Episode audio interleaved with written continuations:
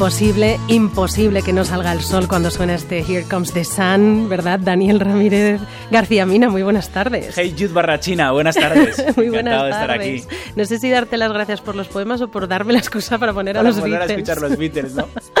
Bueno, tus canciones y las mías, poemas que precisamente diría que tienen la luz como nexo común, o al menos buscarla. Sí, fíjate, Laura, cuando te pones a escribir poemas, tú intentas, eh, aunque suene un poco rimbombante, abrazar la vida como viene, ¿no? En su totalidad, los buenos momentos y los malos. Y cuando terminé de, de escribir esta colección de poemas, cuando ya vi que tenía un número suficiente para mandarle a, a, a Mónica Dana, a mi, a mi editora, eh, lo releí y pensé en qué, en qué era lo que los unía, ¿no? Y, y encontré esa luz de, de esta canción que, que ahora hemos escuchado, esa luz que mencionabas tú, y dije, tengo que buscar eh, un hilo invisible. ¿Qué conecta estos poemas? ¿Qué es lo más luminoso que a mí me ha pasado en la vida? Y una de esas cosas más luminosas son las canciones de los Beatles. Bueno, ah, este, este libro se llama Tus canciones y las mías, y como te estás diciendo, tiene a los Beatles y sus canciones un poco como hilo conductor, eh, pero no, no sé si decir eso como espíritu, como acordes de fondo. ¿Realmente cuál es la relación de, de- de estos poemas con los Beatles? La mayoría de estos poemas son recuerdos.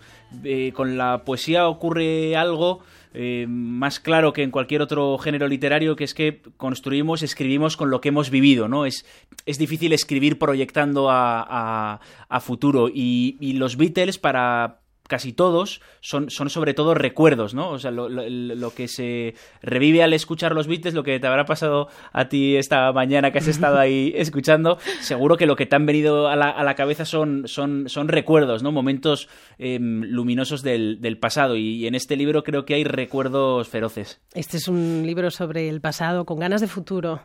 Sí, sí, porque es un libro que entiende la nostalgia desde, desde un punto de vista un poco revolucionario. Es decir, la, nostalgia en, en su sentido convencional podría ser esa cárcel, ¿no? En la que uno acaba eh, encerrado eh, pensando que, mm, que cualquier tiempo pasado fue mejor. Y yo creo que no, yo creo que en el libro eh, se va al pasado a, a buscar bonitos recuerdos, pero para coger esa luz y proyectarla sobre el presente y sobre el, y sobre el futuro, ¿no? Daniel, estos poemas están prácticamente todos dedi- dedi- dedicados. Siempre se escribe para alguien. ¿Qué hay, hay de eso de yo escribo para mí?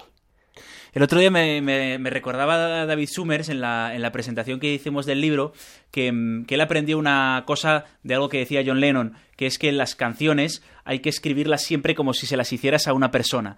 Y yo creo que con la, con la poesía pasa un poco lo, pasa un poco lo mismo, ¿no? O sea, si, si uno se pone a, a escribir pensando en, no sé, los, españoles en general, las mujeres en general, los hombres en general, creo que no sale buena poesía. En cambio, cuando tienes un, un instante preciso, ¿no? Que dice la canción de Quique González, en la cabeza, creo que es cuando realmente eh, puedes tocar un poquito el corazón de alguien con un poema. Bueno, Daniel, em, recítanos algo. Sé que tienes en la cabeza dos posibilidades Sí. y las hemos dejado así abiertas para dejarnos llevar por el momento y por lo que te evocaba esta conversación. Uno sobre la infancia y el otro sobre el amor. Pues creo que voy a hacer recitar un poema de amor, Laura, Venga. porque eh, hace falta, ¿no? Un poquito de. Hace falta un poquito de amor. Hace falta un poquito de amor. Siempre hace falta. Voy a, voy a recitar un, un- un poema que se, que se titula Atraco Final y que, y que lleva de fondo la canción de All My Loving. Nos cuidamos tanto que le hemos robado a la vida su incertidumbre. Tanto nos cuidamos que juntos podemos escribir la salvación. Está muy enfadada la vida desde que tú eres mi vida. ¿Qué va a hacer conmigo? ¿Enfadarse hasta matarme? Ay, mi vida, la vida lo está pasando fatal. Lo intenta continuamente. Me arrima a los charcos eh, el día de los zapatos nuevos. Me esconde el móvil cuando llama mi jefe. Aleja el mando de la tele cuando el mundo se desmorona. Dice el telediario que los políticos nos roban. ¡Qué tontería! Tú has atracado a la vida y sonríes mucho mejor. Tengo miedo, vida mía, pero sé que harás lo mismo con la muerte. Close your eyes and I'll kiss you.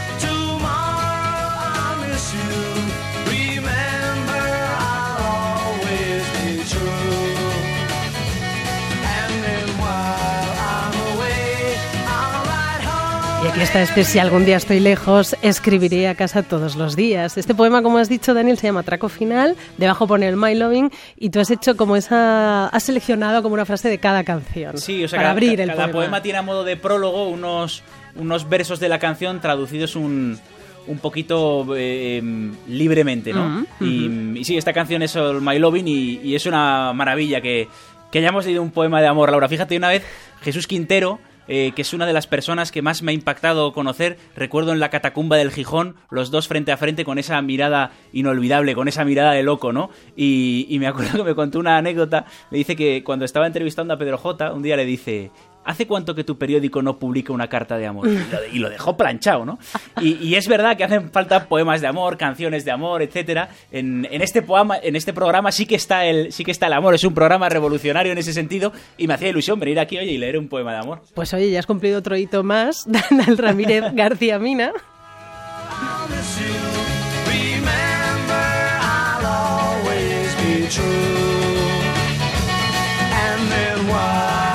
Que tienes 32 años, eres periodista, escritor, eh, y yo diría que estos poemas, este libro también reflejan esa edad, este momento. No sé en, qué periodo has escrito estos poemas, pero sí tengo la sensación de que reflejan el paso, mm, un, paso eh, de una edad.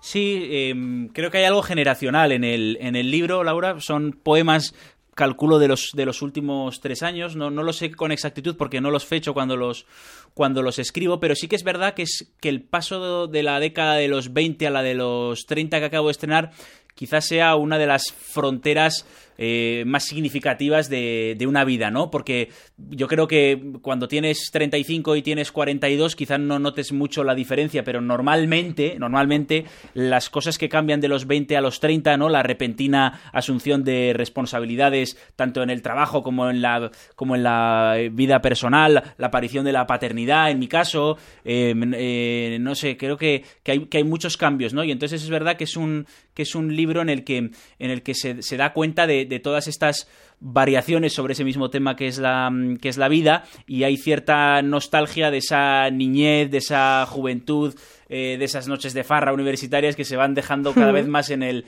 en el, en el retrovisor y de repente también, pues un poco como hay un poema, ¿no? El himno de los 30, precisamente, eh, que dice cuerpo a tierra, citando a Gil de Viedma, que viene la vida en serio. Claro, claro. Pero todo esto escrito también con luz, Daniel, con claridad, como las canciones de los Beatles, ¿no? Como sus letras, con un intento de ser claro. Sí, yo, yo no tengo las, las herramientas de, de, los grandes poetas, me refiero a las herramientas métricas, ¿no? Y aunque me encanta leer alejandrinos, endecasílabos, etcétera, eh, no me siento con el, con el talento suficiente como para tocar el corazón de alguien con, con un poema escrito con, con, la, con la métrica convencional, ¿no? Es verdad que para mí es muy importante la, la, la música, yo sí que escribo los poemas leyendo en, en, en, voz alta, incluso recuerdo que de pequeño cuando me llevaban al conservatorio y estudiábamos música, hacíamos con la mano así con el compás, ¿no? De las, de las, de las melodías que, que estudiábamos, y para mí es muy importante, la, aunque no la métrica, sí la música, uh -huh, todos los poemas uh -huh. están escritos para ser, para ser leídos en voz alta, pero es verdad que es una poesía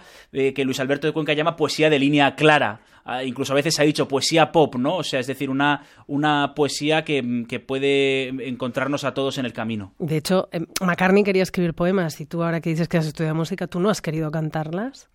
Sí, ahora estamos haciendo una, una cosa en, los actos que, que, hacemos con el, con el libro. Lo que pasa es que yo era la oveja negra, entonces mis hermanos sí que acabaron tocando música y, muy bien, eh, yo no. Y entonces lo que sí que estamos haciendo es que eh, combinamos el, el, el, recitar un poema con la guitarra que va tocando mi hermano, esa melodía de los Beatles de fondo, y luego él canta cuando yo termino de, de, de recitar, ¿no? Pero, pero sí es verdad que, que hay una, un deseo musical cuando, cuando escribo poesía de que, de que los textos también sean pequeñas canciones. Mm.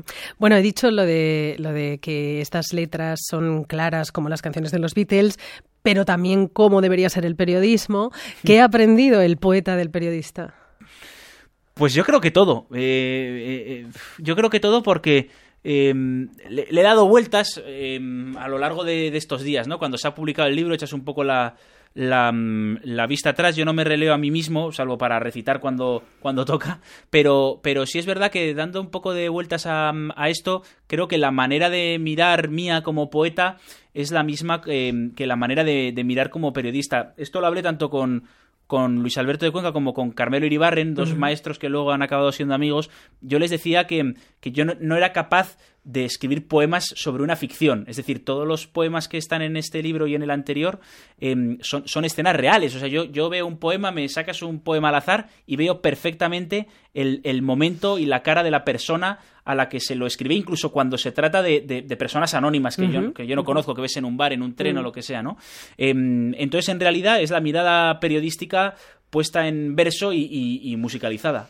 Periodista, tertuliano de radio, que, que es una palabra, eh, Daniel, devaluada por ser suave, lo de tertuliano, pero volvamos a lo bonito de esta frase que acabo de pronunciar y es la palabra radio.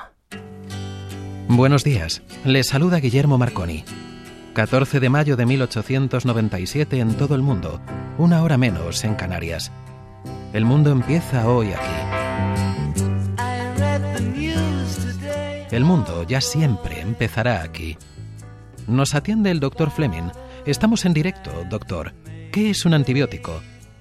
Cae la gente por las ventanas de Nueva York. Lo conocí en la academia. No había guerra en las pinturas de Adolf. Lo veo a tres o cuatro metros, el cuerpo de Gandhi en un sudario. Fidel era un buen deportista. La guerra es el deporte de los fanáticos. Le he dicho que no lo sé. Esto es un almacén de libros. Han disparado desde este edificio, señor. Kennedy está muerto. I have a dream that one day. Vistió a los desnudos. Alimentó a los hambrientos. El señor King tuvo un sueño. Se le escapó al comandante Armstrong fuera de antena. La luna es como un queso. Lupin, Zanchai, Dewey Wei no caben en la libreta los nombres de los muertos de Tiananmen. Son marido y mujer. Son dos desconocidos. Los veremos abrazarse tras la caída del muro. Me duele la garganta. ¿Te has hecho un test? Mañana, por si acaso, no vayas a la radio.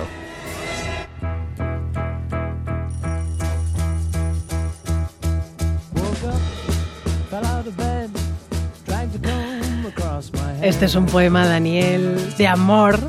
Estábamos hablando de amor a la radio con A Day in Life de, de banda sonora. Es que, Laura, si yo te preguntara a ti, eh, poniéndome yo ahora en la, en la condición de, de- de periodista, Ni que fueras periodista. ¿cuáles son las tres cosas eh, que más feliz te han hecho en la vida? Estoy seguro de que me dirías una, la radio. O sea, la radio cuando se enciende este pilotito rojo que tenemos aquí delante, provoca unas, unas sensaciones difícilmente descriptibles con, con palabras y entonces yo tuve claro que quería escribir un poema de, de amor a la radio que es este que tan maravillosamente eh, habéis compuesto ¿no?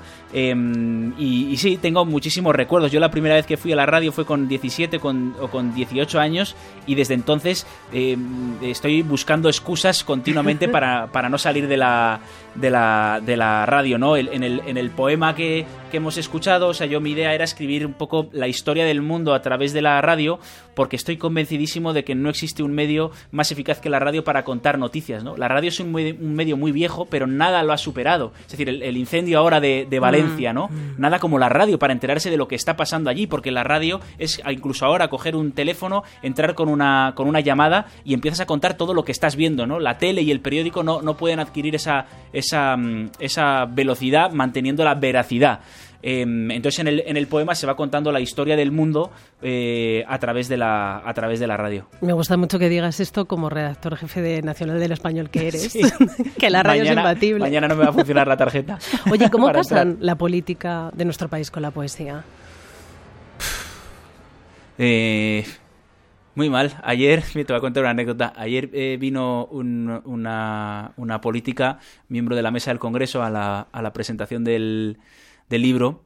Y mm, bueno, le di las gracias por, por venir, por supuesto, y, mm, pero, pero, pero le hablé, ¿no? De mi de la decepción que, que siento como ciudadano cuando miro al, al Parlamento desde la tribuna del Congreso en la que estoy todos los todos los miércoles, ¿no? Em, creo que la bajeza moral de nuestros políticos, y no me gustaría caer en la antipolítica, pero a veces me resulta imposible, pues es, es tremenda, ¿no? Vivimos en un mundo que afronta unos retos impresionantes, ¿no? La inteligencia artificial, la digitalización de la, de la, de la economía, la crisis económica de 2008 que para los jóvenes todavía no, no ha terminado. Eh, Entonces, todas estas cosas que, que estén siendo orilladas por culpa de, de, problemas que para mí no son trascendentes, que incluso son poemas, pro- problemas artificiales que, que se crean para tener a los ciudadanos enfrentados, pues no sé, me, me subleva. no sé si me ha parecido bonito que, que, que- tuvieras este lapsus con problemas y poemas. Y poemas. Sí, los problemas son poemas, ¿no? se canta lo que se pierde, decía, decía el maestro Antonio Machado. Daniel Ramírez García Miranda, que ha venido a presentarnos tus canciones y las mías, que está publicado por Aguilar en la colección Verso y Cuento. El libro está dedicado a tu hijo pequeño, que heredará muebles de Ikea y a los Beatles. ¿Tú crees que eso va a ser siempre así? ¿Que no habrá un momento en el que se rompa esta cadena de herencia? Yo, yo creo que no. Em, creo que no, porque ya han pasado los años suficientes y las revoluciones tecnológicas suficientes para comprobar que los que los Beatles están a están a prueba de a prueba de bombas, ¿no? Yo a mi hijo Lucas en vez de ponerle ruido blanco para que se duerma le pongo el disco blanco de los Beatles, ¿no? Em, pero pero es que tienen tienen algo que es, es un modelo que, que- que no, ha, no ha sido superado, ¿no? Es decir, eh, los Beatles en ese sentido son lo que Mozart a la música clásica. Nuestros compañeros de radio clásica, igual hay alguno que dice, este tío está loco. No Pero creo. es verdad, es, es un, es un modelo inagotable. No ha habido un grupo de pop rock eh, que, que- que- que haya- que lo haya superado. Y, y lo mismo que pienso de Mozart, de Bach, de Beethoven, lo pienso de los Beatles en el sentido de que me cuesta creer que yo vaya a vivir para ver un grupo que pueda superar eh, lo que hicieron estos chavales, que fue un milagro porque tampoco tenían eh, especiales conocimientos musicales, tampoco eran eh, hombres cultísimos, eh, eran, eran chavales de la, de la calle, de una ciudad industrial como Liverpool, que de repente empezaron a hacer canciones sobre todo de amor y, convirtieron la, la sencillez en el homenaje más bonito a la vida que, que hemos visto.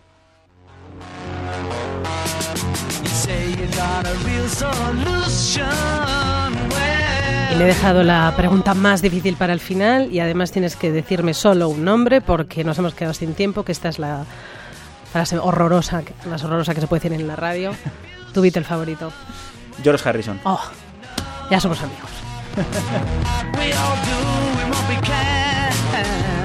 Daniel Ramírez García Mina, tus canciones y las mías. Muchísimas gracias por este rato y por haber traído a los Beatles de nuevo aquí al Ojo Crítico. Muchas gracias a ti, querida Laura.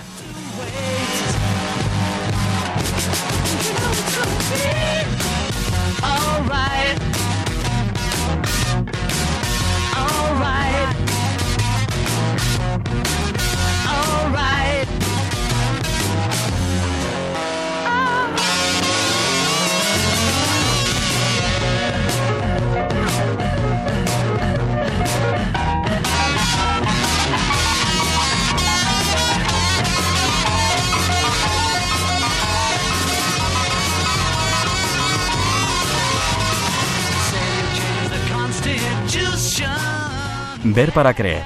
Mirar para ver. El ojo crítico. Una mirada diaria a la cultura.